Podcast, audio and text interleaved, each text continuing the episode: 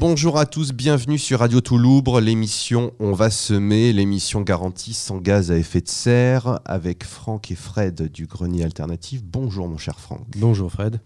Aujourd'hui, on va parler un petit peu de notre jardin et surtout s'appuyer sur les questions qu'on nous pose à travers notre jardin euh, pour parler euh, d'un sujet en particulier qui nous tient à cœur et notamment celui-ci pour ouvrir le bal, le fameux roncier du jardin pourquoi, d'Elzéar. pourquoi vous avez laissé un roncier au milieu du jardin? Mais qu'est-ce qui s'est passé les gars?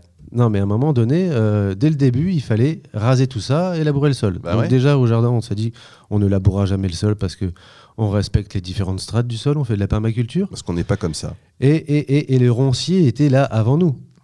Originellement, ce terrain, il y, euh, il y avait des pêchers. Pêchers qui ont eu une maladie, ils ont été arrachés.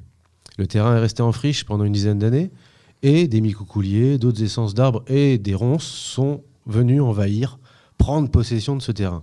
Mais en fait, il s'inscrit logiquement dans une succession écologique qui va du terrain abandonné à la forêt. Et le stade, c'est le roncier. Le roncier qui va accueillir bon nombre de biodiversité, des espèces animales et végétales, à l'intérieur duquel des chênes et plein d'autres arbres vont grandir, pousser pour arriver à une forêt. Donc nous, l'idée forte, c'était oui, de, de les laisser pour que cette question se pose. Absolument. Et puis, euh, on sait que nous avons, on a le choix euh, de laisser une grande partie de ces ronces et des zones sauvages au jardin. euh, parce que du coup, ils possèdent une, une très grande biodiversité.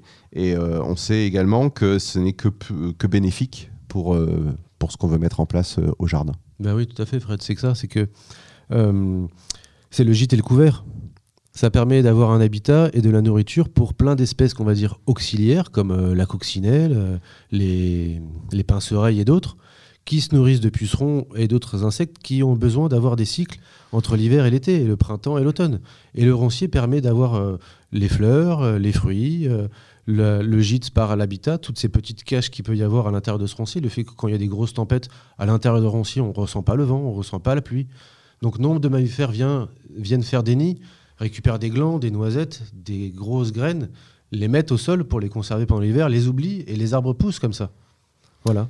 On, peut, on parle du roncier sur, euh, sur cet épisode, mais on pourrait très bien aussi parler du lierre, hein, qui, est considéré aussi, euh, au même titre que le roncier, comme une plante envahissante, mais qui, est, euh, qui a des vertus à, plus d'un titre. hein. Similaire, similaire au niveau du gîte et de l'habitat. Un, lierre sur un arbre démultiplie la surface de contact et de, l'arbre, juste de son tronc, par toutes les ramifications qu'il a par ses branches de lierre, qui donnent une surface plus grande à différentes espèces pour s'installer.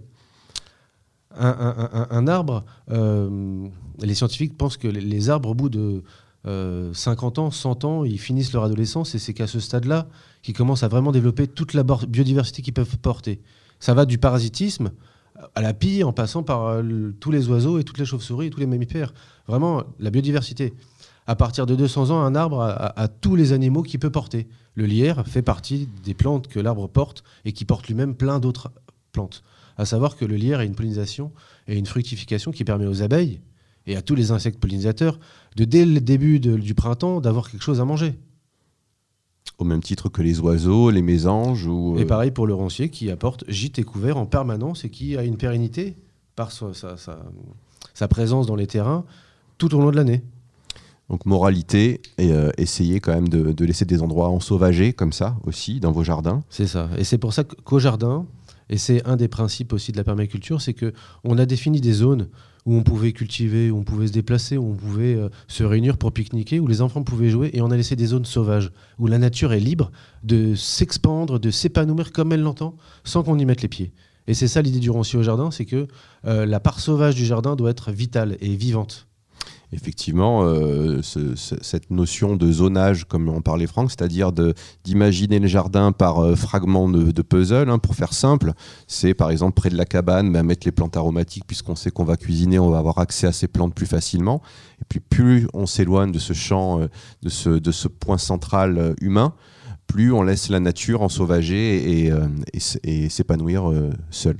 C'est pour ça que cette année, on, a planté une centaine d'arbres avec l'appui financier de la municipalité, ce qui nous a permis de, mettre des fruitiers qui vont être euh, des produits comestibles comme des pommes et des amandes, mais aussi plein d'arbres de différentes sortes pour créer des haies et des brise-vents, et surtout des abris pour les chauves-souris, pour les oiseaux, pour toute la faune auxiliaire du jardin.